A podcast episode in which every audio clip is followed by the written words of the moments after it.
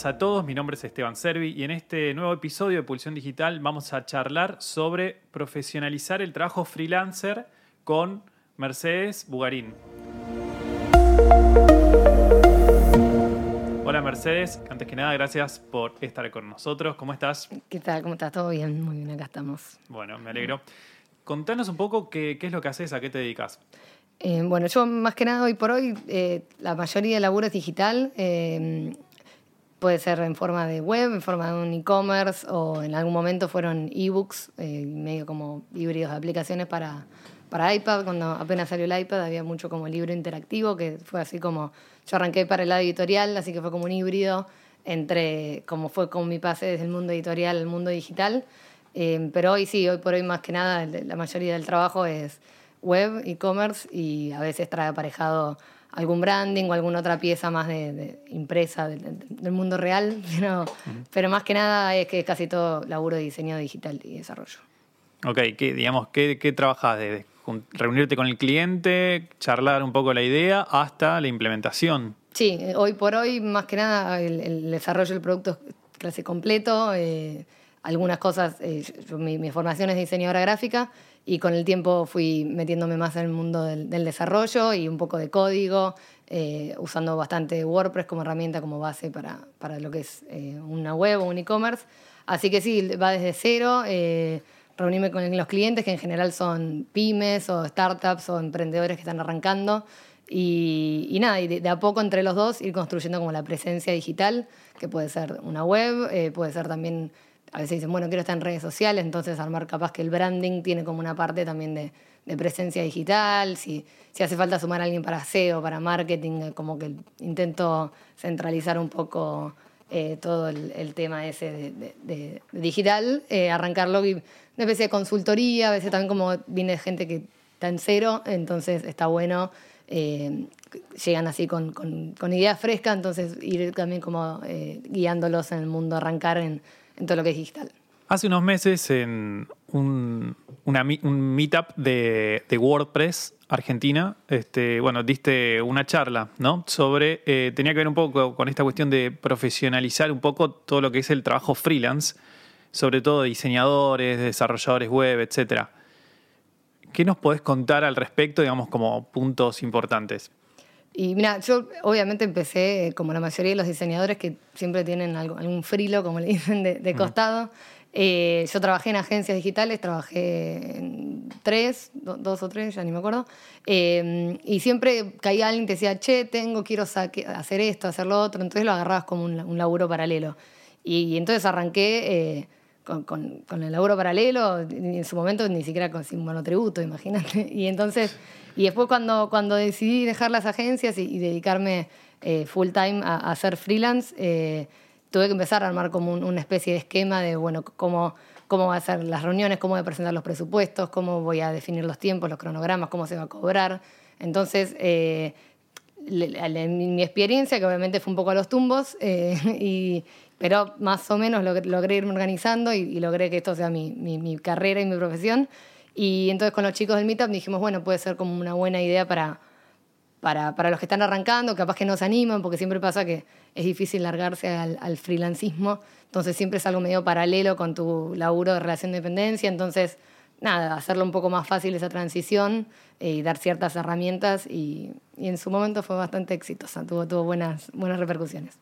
O sea que Claro, al, trabajar, digamos, como leído, supongo, ¿no? En relación de dependencia de una agencia y al mismo tiempo tomar un cliente por afuera, eso te obliga a optimizar todo tu trabajo, tus tiempos y demás.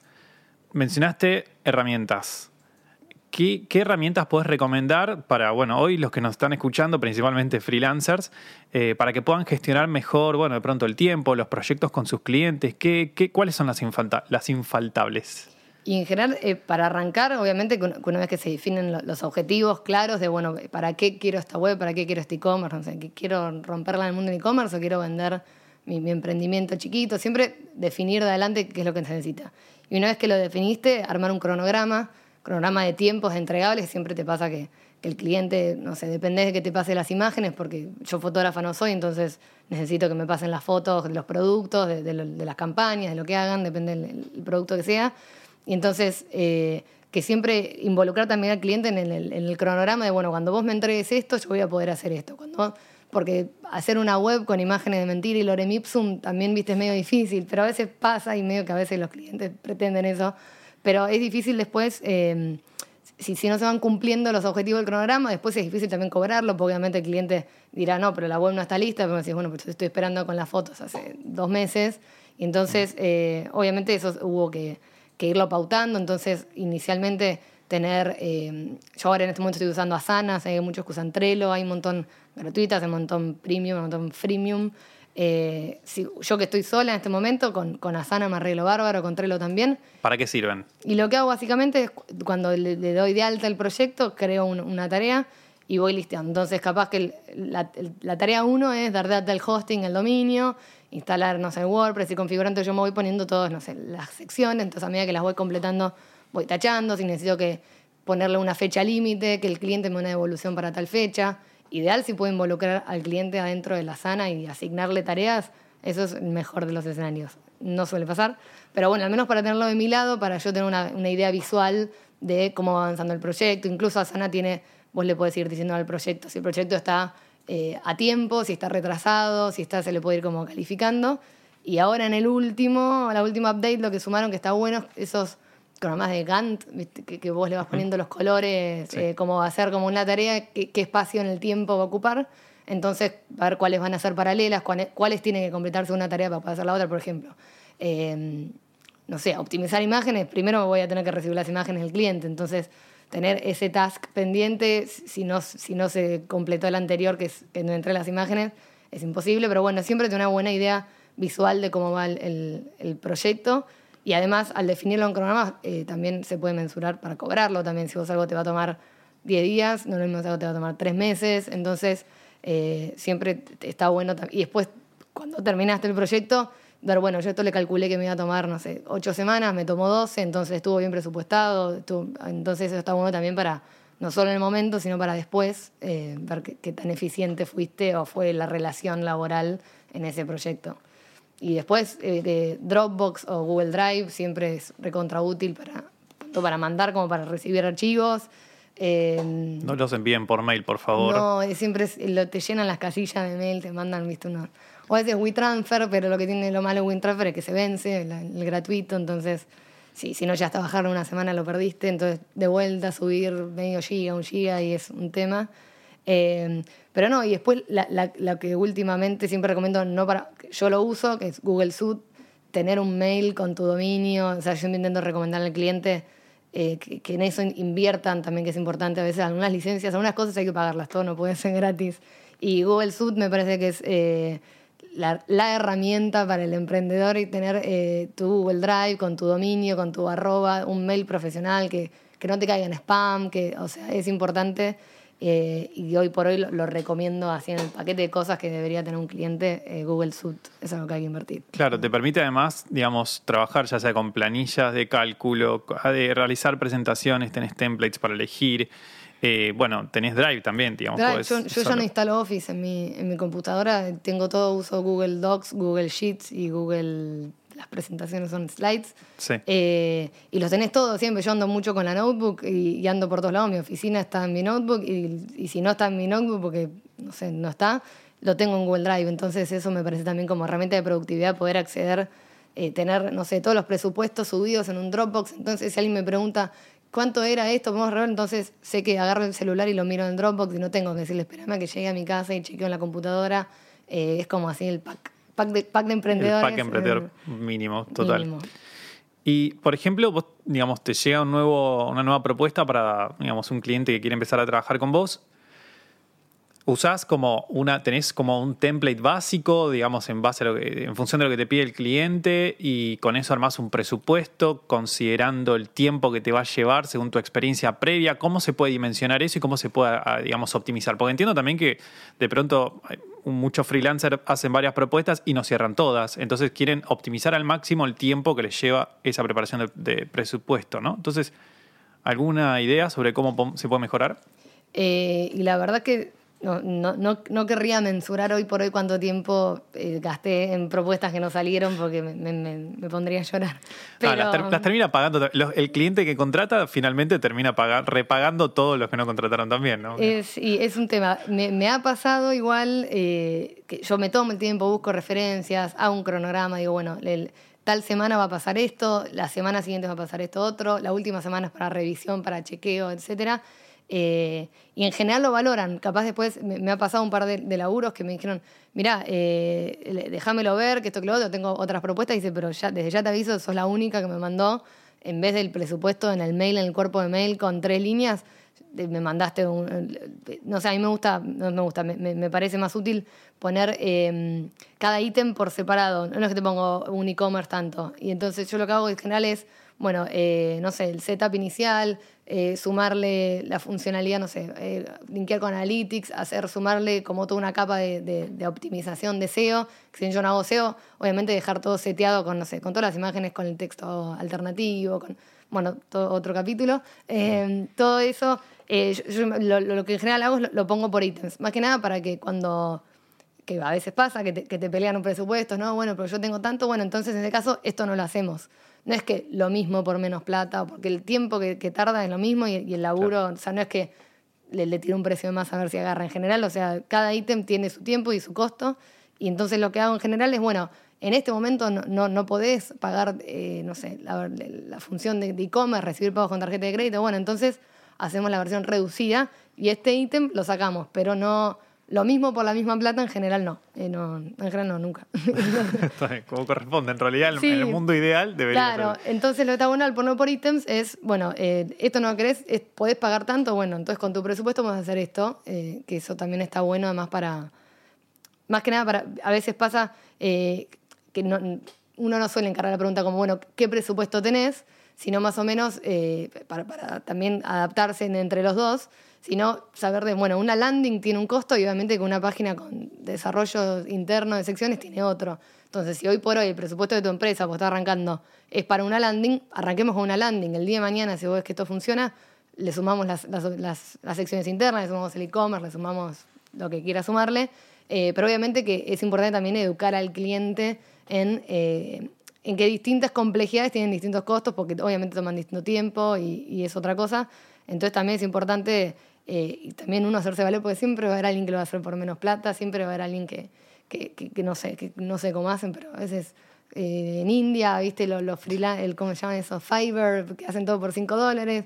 Y bueno, no sé, en India tendrán otros costos, pero es, eh, es importante también educar también al cliente, bueno, esto tiene un costo, esto tiene otro, entonces, en general yo dejo todo, cada ítem cotizado por separado, cuánto tiempo va a tomar hacer ese proyecto, qué, qué va a pasar en la primera semana, entonces, eh, esto est- esto va a suceder cuando yo reciba de tu parte los textos o cuando yo reciba las imágenes.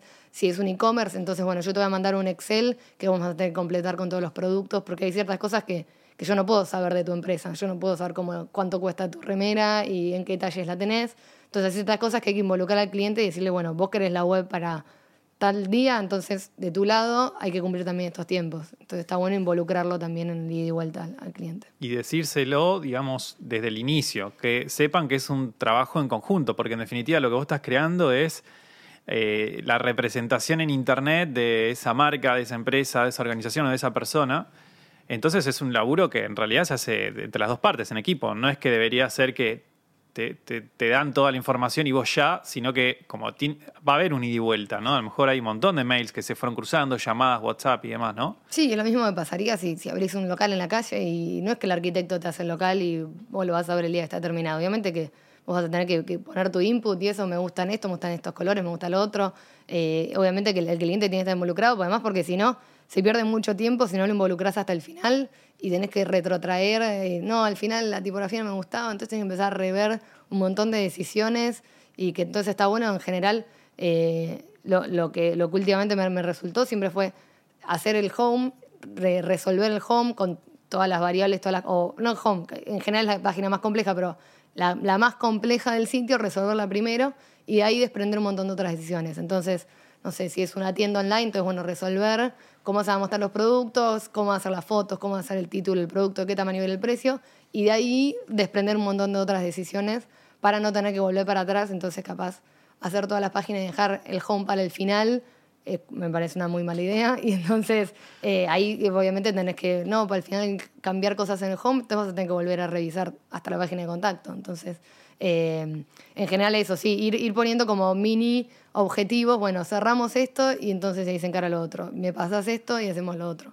Entonces, sí, es, el, el cliente tiene que involucrarse sí o sí. Bien, entonces educar al cliente, granularizar, digamos, todo lo que es el proyecto, como dividirlo en partecitas dimensionar más o menos cuánto tiempo va a llevar cada uno y qué es lo que necesitamos por parte del cliente para que, eh, digamos, poder lograr ese, ese esa milestone, ¿no? Ese, ese pequeño... Eh, sí, el, checklist. El checklist, ese punto, claro. Y después, bueno, ir eh, completando las tareas en Trello, Asana, digamos, en la herramienta que, que, que se prefiera. ¿Cómo se suele cobrar? ¿Cómo recomendás cobrar? Eh, y hoy por hoy, la verdad, eh, justo bueno, el otro día eh, lo hablaba, hay un montón de herramientas que, permiten hacer cobros recurrentes, suscripciones. Entonces, si tenés un fee, capaz ni siquiera tenés que esperar a que a, mandar la factura. Obviamente, hay empresas que todavía tienen su, su, sistema de cobro, que tenés que mandar la factura y se arma una orden de compra y llega a los 60 días. Y bueno, esas nada, ojalá vayan cambiando sus métodos, pero bueno, eh, yo en general lo que siempre hice fue 50% al arrancar y 50% al terminar.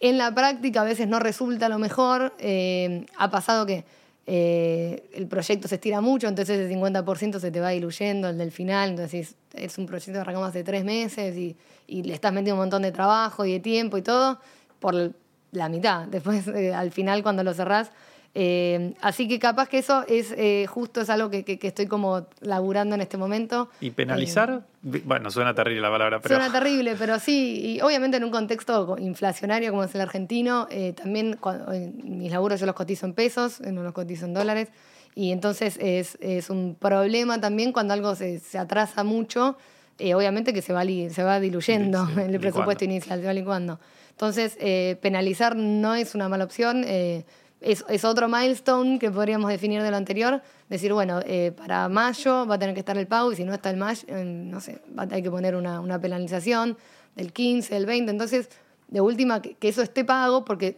obviamente todo esto hablando de, si yo no incumplo, que en general, por suerte, no incumplo con los tiempos que prometo, pero sí puede pasar que si el cliente se atrás y digo, bueno, si el, cliente reconoce que, que, fue culpa de él, que no pasó la foto, que no pasó el texto, dice, bueno, menos lo dejo pago y, de su lado no, no, no, incurrir en una penalidad y, eh, y aprovechar. Eh, hay un montón, eh, bueno, Mercado Pago tiene botones de suscripción, PayPal, hay un montón de maneras que, que debería incorporar, que capaz no las tengo tan incorporadas, pero, pero que existen y habría que aprovecharlas con botón de pago. Ni, ni siquiera necesitas ir a la oficina del cliente a cobrárselo. Eh, puedes cobrar con tarjeta de crédito, con transferencia, no, no, no, no, necesita nada más complejo que eso. Hablaste de ir a la, a la oficina del cliente a cobrárselo. Eh, sí, tipo 1990 me sentí, pero realmente hay muchos clientes que quieren, ¿no? Eh, eh, todo lo que es el trato personal. En un punto es importante también, le sirve, creo, ¿no? Al desarrollador, al diseñador, poder, poder conocerlo personalmente ¿Cuántas reuniones presenciales hacen falta? ¿Cuántas crees que, digamos, la primera imagino que está ok,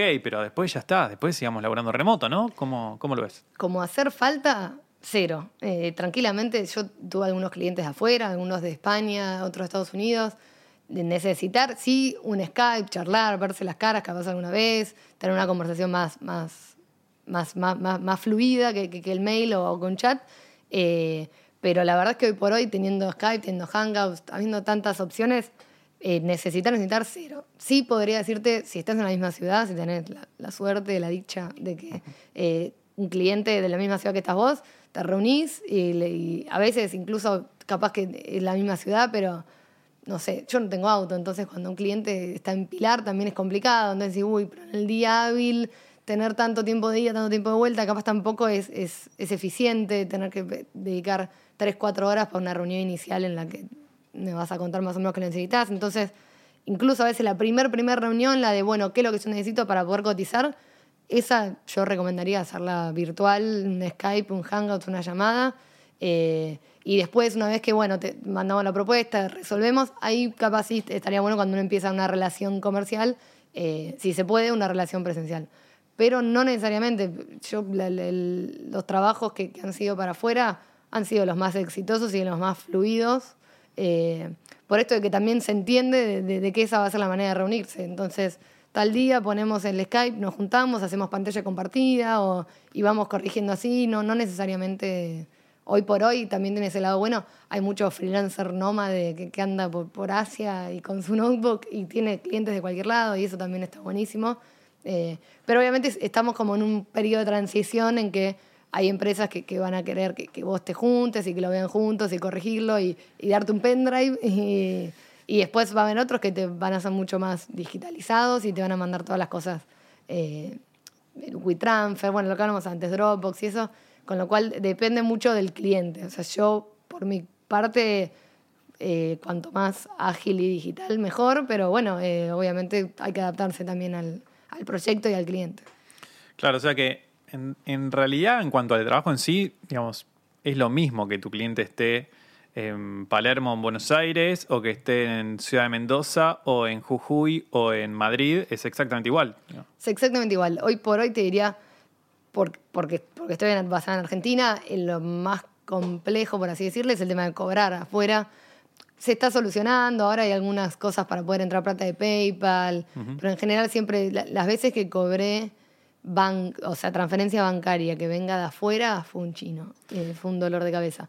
Pero, pero creo que estaba un poco más flexible hoy por hoy, entonces ese es el, el único escollo que diría de trabajar para afuera cuando no es algo que haces recurrentemente, porque cuando ya lo tenés aceitado el proceso de si cobras por, hay gente que usa Payoneer o gente que usa, eh, no sé, bueno, ahora, bueno, tu te vincula a PayPal con tu banco, hay un montón de, otros sistemas hoy por hoy, pero... Eh, sí, el banco hoy, hoy, hoy, digo, hace en los últimos, no sé, ocho meses, nueve meses, eh, está bastante simplificado. En realidad simplemente es consultarle a tu banco, o sea, tenés que tener idealmente una cuenta en dólar o en euro, este, y si no en pesos, no importa, pero es pedirle al banco el código SWIFT y, claro, banco intermediario. El del país. Exacto. Bueno, es una factura E que se hace de mm. exportación y bueno, habría que consultar con un contador especialmente, pero por lo general las facturas de exportación, sobre todo lo que tiene que ver con servicios, no tributan ni IVA ni ingresos brutos.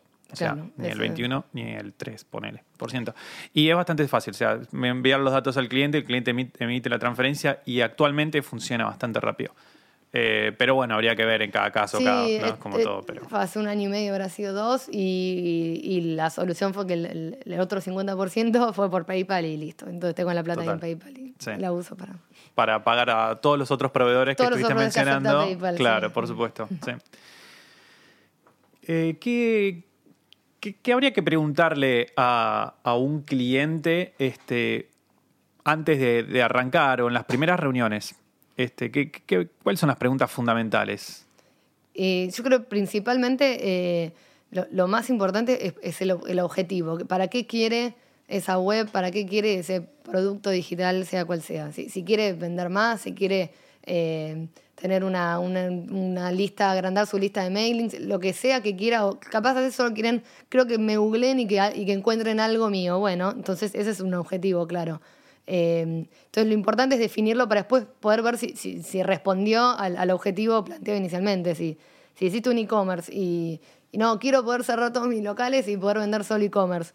Y bueno, hay que ver entonces pues si lograste ese objetivo, pero bueno, está bueno plantearlo desde entrada, entonces si ese va a ser tu objetivo, obviamente que no va a ser solo hacer la web, va a tener que hacer una campaña, va a tener de marketing, claro. De marketing, entonces va, va, a llevar aparejados otros subobjetivos. Entonces, lo primero es qué, buscan, qué quieren hacer con, con, con la web, con, con este producto que, que, te vinieron a encargar. Entonces, una vez que se define eso, eh, después poder medirlo, si, bueno, no, quiero triplicar mis visitas. Bueno, entonces se puede medir, podemos ver cuántas visitas tenés hoy y cuántas tenés en medio año. Entonces, eh, definir el objetivo inicialmente para, para también ver si uno puede cumplirlo y, ver después eh, si, tiene objetivos lógicos, ¿no? También el cliente a veces tiene ideas locas que con presupuestos bajos, objetivos muy grandilocuentes y es complicado. Sí, y definir bien cuál es el, como el scope del trabajo que uno hace. De pronto, bueno, desde acá hasta acá es lo mío, porque de pronto si el objetivo es justamente, bueno, quiero cerrar cinco locales, cinco tiendas físicas y dedicarme a vender 100% en la tienda online, ok, pero si vos sos desarrollador web, tu laburo es como, ¿no? Muy, muy específico y después necesitas otras cosas, como vos bien decías. Eh, y eso tiene que ver un poco con la educación, ¿no? Sí, eh, básicamente eh, también armar el equipo necesario para, para eso, porque yo algunos laburos puedo encargar sola y hay otros que, no sé, querés una animación, querés una ilustración, para y entonces vamos a tener que llamar más gente, entonces está bueno definirlo de antes, porque si vos después me decís, en el home quiero una ilustración, y yo no ilustro, entonces si no lo definimos de antes, no podemos sacar el presupuesto y ir a llamar a un ilustrador cuando estamos terminando, eh, porque no, no, no, no, es, no es la idea, entonces eso que decías del scope, de definir, bueno, de acá hasta acá es lo que yo hago, yo lo que yo puedo hacer, eh, y, que estemos de acuerdo en eso. Entonces, eh, eso también por eso te decía de poner cada ítem por separado. Bueno, esto es lo que yo voy a hacer. O sea, la web que yo te puedo ofrecer, la que yo puedo desarrollar, incluye esto. Y si de repente querés una intro animada en 3D, obviamente eso va a ir aparte, pero está bueno que lo quieras, está bueno que sepas que lo querés. Así podemos irlo encargando al, 3D. Pero, igual no hagan intros animadas en 3D, por favor, pero... Pero bueno, eh, y bueno, y si lo quieren, se lo podemos recomendar de que no va. Entonces, pero está bueno eh, saber más bien qué lo quieren y definirlo de entrada. Entonces, eh, todo lo que es y todo lo que no es también el, proyecto. Mm, ¿Hay que preguntarle al cliente cuál es el presupuesto que tienen? En general no lo hago, por, no sé, por costumbre, pero no, no lo descarto. Me parece que es una buena opción, pues esto decíamos de eh, hoy por capaz se habla mucho del MVP, entonces empezar con el mínimo producto viable, entonces eh, a veces vos tenés una idea y todavía no la probaste, a ver si funciona, si, la inversión justifica, eh, y entonces está bueno decir, bueno, si yo tengo un presupuesto X, y entonces tu presupuesto X alcanza para una landing, entonces para, ni con vos ni con nadie que ni intente probar con ese presupuesto armarse un, google.com, ¿viste? No, quiero un clon de, de Mercado Libre. Y bueno, obviamente que esas cosas conllevan su costo y, muchas veces, en general, eh, te decía, de, mi cliente modelo, en general son startups, pymes, emprendedores que están arrancando y entonces está bueno también decirle, mira, con lo que tenés, capaz puedes hacer esto y con lo, no sé, tenés 10, por así decirle, de, un 100%, eh, en vez de mandarte a hacer un e-commerce muy complejo,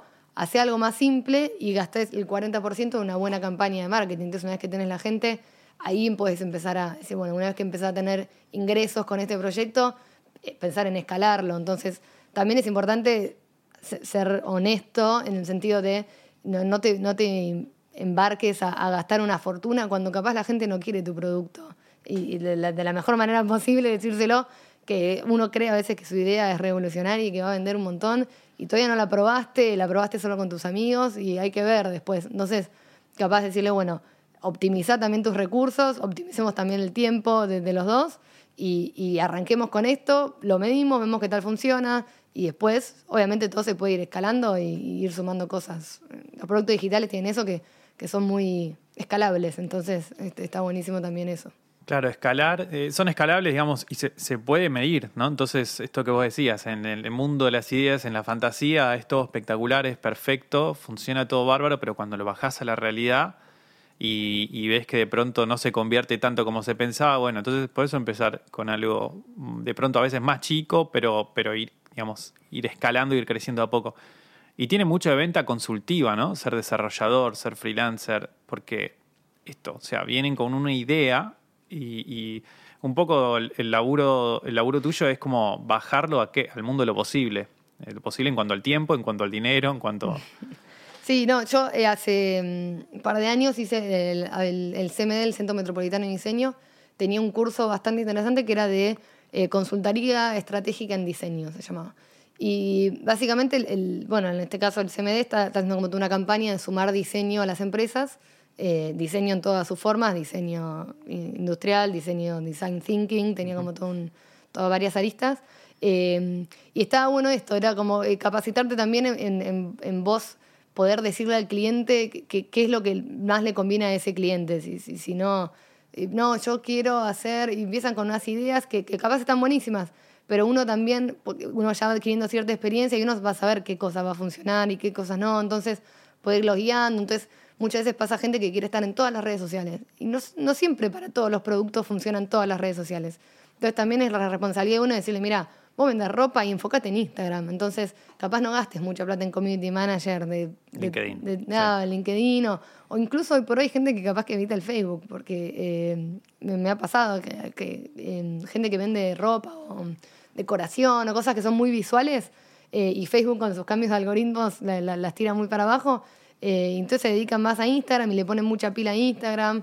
tengo una prima maquilladora que obviamente su el core de su negocio y por hoy pasa por Instagram. Entonces eh, termina haciendo algún que otro acuerdo con influencers o esas cosas. Y, y, si ella perdiera tiempo en tuitear, no tendría sentido. Entonces, eh, porque su clienta no va a venir por Twitter. Entonces también está bueno eh, hacer como si esta especie de consultoría, bueno, tu producto se va a desenvolver bien en esta, esta y esta red social y tenés que encargarlo por allá. Entonces, y hacerte ese ida y vuelta no por vender más y decirle, ah, te, vendo el community management de seis redes sociales, eh, porque eso después cuando lo miras va a ser un fracaso, entonces también vas a quedar mal vos y, no, y te hice la foto de perfil para el Twitter, y pero no lo usaste nunca, entonces quedás mal vos también por, asesorar mal. Entonces, no. Qué, importante que es para, para, el diseñador, para el desarrollador, eh, también seguir estudiando todo el tiempo y, por, digamos, lo mínimo aunque sea como para saber orientar ¿no? al cliente, eh, porque el, cliente te viene a ver, eh, ya sea una pyme, una organización profesional, lo que sea, te viene a ver y, de pronto te está preguntando también sobre eh, una estrategia de marketing digital o también quiere el SEO de mejorar el de su sitio. Y cuando haces diseño, haces diseño del sitio, ¿no? Está bien, se conecta, pero... Entonces, qué, importante esto de, de seguir estudiando. ¿Dónde recomendás que, que estudien, no en cuanto a institución, o, sí, bueno, pero eh, estudiar más online o no, suscribirse a algún newsletter, digamos, a todos los que son freelancer y que tienen que seguir estudiando para poder asesorar mejor y hacer estas ventas consultivas más eficientemente. ¿Qué, qué recomendás? ¿Qué lees vos?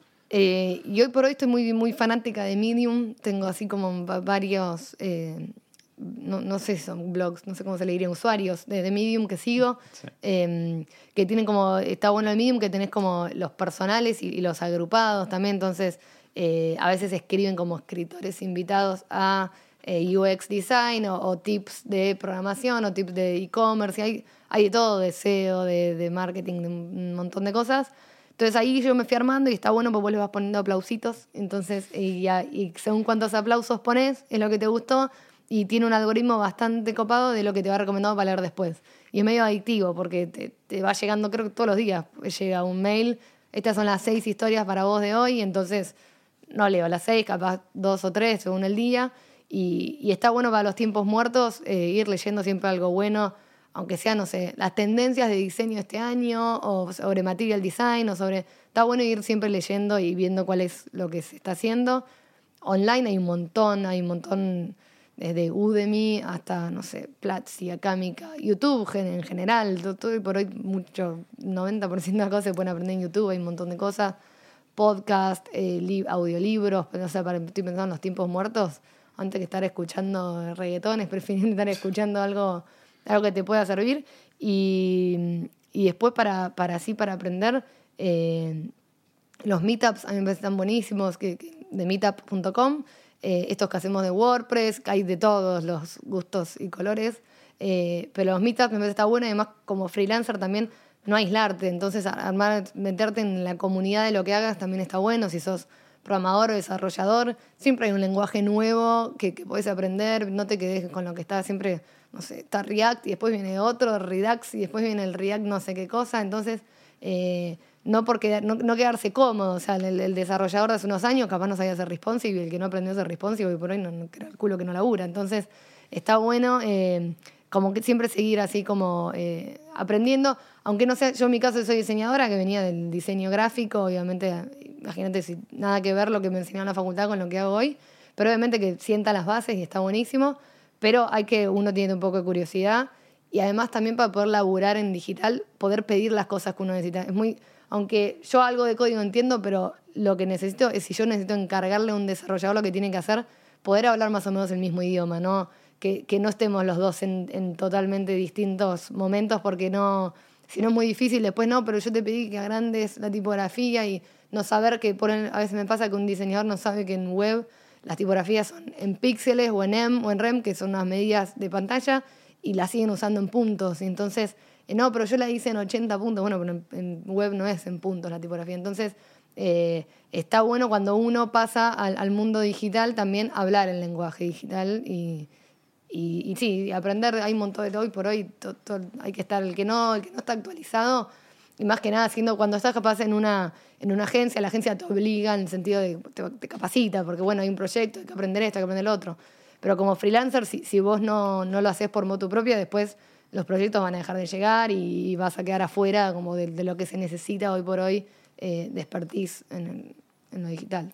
Sí, de pronto uno, digamos, eh, el que es freelancer tiene que ser su propio jefe, tiene que autoexigirse, tiene que uno mismo ponerse la vara cada vez más arriba, porque si no te quedas afuera. Y bueno, actualmente hay trabajo, creo que todos los que quieren trabajar hoy, por suerte hay suficiente cantidad de trabajo, quizás lo más difícil es comenzar, ¿no? Y tener las primeras recomendaciones. Pero, pero sí, absolutamente, creo que, que es fundamental seguir, seguir mejorando y me pasó un par de veces que, fui a dar algunas charlas al interior del país. Bueno, suena raro decir al interior, como si hubiera un interior, pero bueno, a, distintas provincias y, demás. Y, al finalizar las charlas, de pronto viene alguien de la audiencia y te dice, bueno, quiero aprender más, ¿dónde aprendo más? Y la respuesta es Internet. O sea, está todo, digo, está, online, digamos, ¿no? Está todo al alcance de la mano. La verdad es que, mm. Claro, está como. Lo que pasa es que hay una cuestión cultural de que en Buenos Aires está la data. No, la data hoy por hoy está online. Es como. Sí, hay universidades grandes, Stanford, Harvard, todos tienen sus programas online. Y uno puede, obviamente, el, estar en un campus del MIT debe ser impagable, pero. Eh, impagable, literal. Impagable, literal. pero eh, pero eh, el MIT tiene sus cursos online y obviamente capaz son cursos cortos de, no sé, de inteligencia artificial, de machine learning. Eh, cada, cada, cada universidad, incluso calculo que las universidades argentinas también deben tener, está bueno, están las versiones que no son universidades, pero institutos eh, que enseñan online hay un montón, con lo cual es cuestión de, de, uno también eh, separarse. Hay una, una época, yo había leído una regla del 80-20, que era de, de, tu, de tu horario hábil, dedicar un 20% de tu tiempo también a capacitarte, a aprender cosas nuevas, entonces si tomamos de lunes a viernes, decir, bueno, un día, el viernes me dedico a la tarde, a mí me quedo corta. Bueno, bueno, un día entero, capaz de decir, este me dedico a, capacitarme, a leer, a ver charlas online, aunque sean charlas TED o lo que sea, eh, a un tema nuevo, aprender algo nuevo, ir a una conferencia, ir a un meetup, ir a hacer algo distinto. Eh, que capaz después no lo aplicás, o capaz sí, porque ah, hubo meetups de WordPress que eran, hablaban sobre las AMP, las, Accelerated Mobile Pages. Yo dije, ¿cuándo voy a usar esto? Si yo estoy como re técnico. Pero bueno, después, el día después vino un, cliente particular que, era un sitio de noticias y quería poner AMP. Y yo sabía de qué hablaba, no, no me quedé, uy, ¿de qué me estaba hablando? No tengo ni idea qué es eso. Sino que ya, y sabía quién pedírselo eh, para poder incorporarlo. Entonces eso está bueno eh, de los meetups y aprender cosas nuevas. Después también tener como gente de referencia para poder después eh, no quedarte en offside con un cliente que te pide algo, es, mm, no sé cómo hacer eso. Entonces, sí, sí, sí, ya sabes a quién pasarle eso que capaz es un poco más complejo, o capaz que no, no es tu, tu, lo que sos más experto, pero obviamente sí tener eh, gente de referencia y saber de qué te están hablando es un plus cuando estás en esa reunión inicial con el cliente. Y me gustaría una cosa que me quedó eh, pendiente. Eh, quisiera preguntarte, ¿qué, qué pasa con, de pronto, pasas un presupuesto y el cliente te dice, es muy caro. ¿no? Imagino que es algo que habitualmente ocurre. Eh, ¿Cuál puede ser una buena respuesta? En general, eh, sí, es muy caro. ha, pasado. Pero no, en general lo que te hacen es no, porque tengo otro presupuesto que me pasó, y entonces no sé, vos le pasaste 10, no, me pasó 8. Y hay veces he dicho, bueno, eh, la verdad que es un re buen precio el otro, el de 8. Yo que vos iría con el de 8. Porque, porque en general no, no, no presupuesto de más por si me van a bajar. No, no, en general el, cuantifico el laburo, el tiempo y, digo, bueno, este es el precio. Yo, no quiero ventajear a nadie, ese es el precio. Eh, y entonces, como dices, es muy caro, mi, mi, alternativa fue esta que te comentaba antes de poner por ítem. Bueno, si eso es caro, entonces arrancamos, esto no lo hacemos y hacemos esto otro. Y, y me ha pasado entonces de decirle, bueno, lo que vos querés cuesta esto, si no puedes pagar el 100% en este momento, hacemos la mitad, dentro de dos meses encaramos lo otro, dentro de los otros cuatro lo otro. Entonces, subdividir el presupuesto, eh, también como, además de, demostrar de que todo tiene su costo, porque todo conlleva su tiempo y su laburo y sus pruebas y sus cosas, eh, obviamente que complejizar las cosas es más caro. Entonces, si eso es caro, pasamos a la opción reducida, el, MVP que decíamos antes. Eh, entonces, si es caro el e-commerce, bueno, hacemos una landing. O si es caro eh, la web completa con seis subsecciones, bueno, hacemos una one page. Entonces, eh, siempre hay una alternativa, no baja el precio, pero siempre proponer alternativas de camino, bueno, por menos plata, menos laburo, básicamente. Genial. ¿Alguna pregunta que te gustaría hacerte a vos misma o que yo no te haya hecho? ¿Algo que quieras comentar? que haya quedado? Eh, no, a mí me parece lo más importante esto que, a mí me pasa con los diseñadores, eh, que me pasan compañeros de la facultad o con eh, que uno se va... A mí me pasó en los últimos años que compañeros de la facultad, diseñadores que hacen webs, pero medio de oído, las hacen en Illustrator, las hacen de la misma manera que hacen un flyer. Entonces, claro, entonces es difícil. sí. sí. pero lo que está bueno eso como de a veces me pasa que, veo que venden un servicio sin entenderlo del todo. Entonces tiene un cliente y al cliente le dicen, sí, yo te hago la web, y obviamente eso lo tienen que terciarizar porque no tiene entonces, pero ni, siquiera, eh, como decir, ni siquiera la maqueta la hacen como teniendo en cuenta, no sé, una grilla de 12 columnas, entonces que lo que es 12 en desktop después va a ser 6 en, tablet, 4 en mobile o 3. Eh, eso no lo... hay cosas que no tienen incorporadas, entonces en realidad... Eh, tengo entendido que la UBA está cambiando su, su plan de estudios para, tener orientaciones, entonces meter un poco más de eso, pero me pasa mucho eh, esto de, que, encuentro que hay muchos diseñadores que venden algo que no terminan de entender y entonces hay mucho ruido en eh, cuando después me pasan a mí la parte de, la web, no, pero fíjate, hace esto, hace lo otro, entonces capaz todavía no tienen concepto de una web font o o, que una web son cuentas muy caras porque eh, al estar en web está muy expuesto también. Entonces, si vos no tenés una licencia, una tipografía y la tenés online en tu web, estás complicado porque estás, estás exponiendo ahí que, estás usando una, tipografía sin licencia. Entonces, explicar ciertas cosas de, cosas que se vienen haciendo en, el diseño tradicional, por así decirle, eh, y, querer traducirlas tal cual al mundo digital genera como algunos ruidos. Entonces, eh, esto decíamos de capacitarse, de aprender un poco más, eh, no mandarse de lleno al, mundo digital sin hacer uno un, laburo de, aprender y de, adaptarse también mentalmente, porque eh, yo venía, te decía, al mundo editorial, de, los cuadernillos, múltiplo de cuatro, entonces después pasar al mundo web requiere de un, laburo de, metodología de, trabajo que, que es muy distinto. Antes hasta que uno no lo terminaba de pulirlo, lo mandaba a imprenta. Y uno en digital puede subir su, su producto, no digo boceto, pero arrancar, arrancar en un wire, después irlo puliendo, ir mejorando, y ya tener el producto online desde, no digo el día uno, pero al, toque.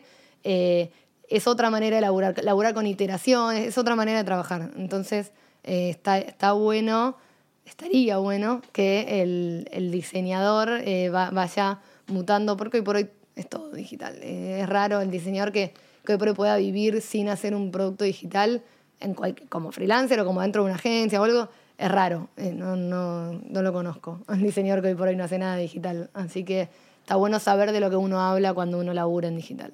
Sí, quería agregar esto y volver un poco sobre lo que mencionaste antes para ir concluyendo esta cuestión de, bueno, seguir educando, seguir aprendiendo y la importancia también de empezar a usar redes sociales basadas en intereses. De pronto estamos todos muy acostumbrados a que Facebook lo nombra todo el tiempo, a que Twitter, que Instagram, pero muchas veces estamos expuestos a contenidos que no nos nutren, no nos sirven, y de repente utilizar Medium, como mencionaste antes, utilizar Quora, eh, que nos permiten seguir no solo a personas, sino a, tópicos, ¿no? específicamente, ya sea de UX, de de maquetación, de bueno, diseño, cuestiones específicas y demás, como para seguir profesionalizando, eso es algo que debería ser como un continuo, ¿no?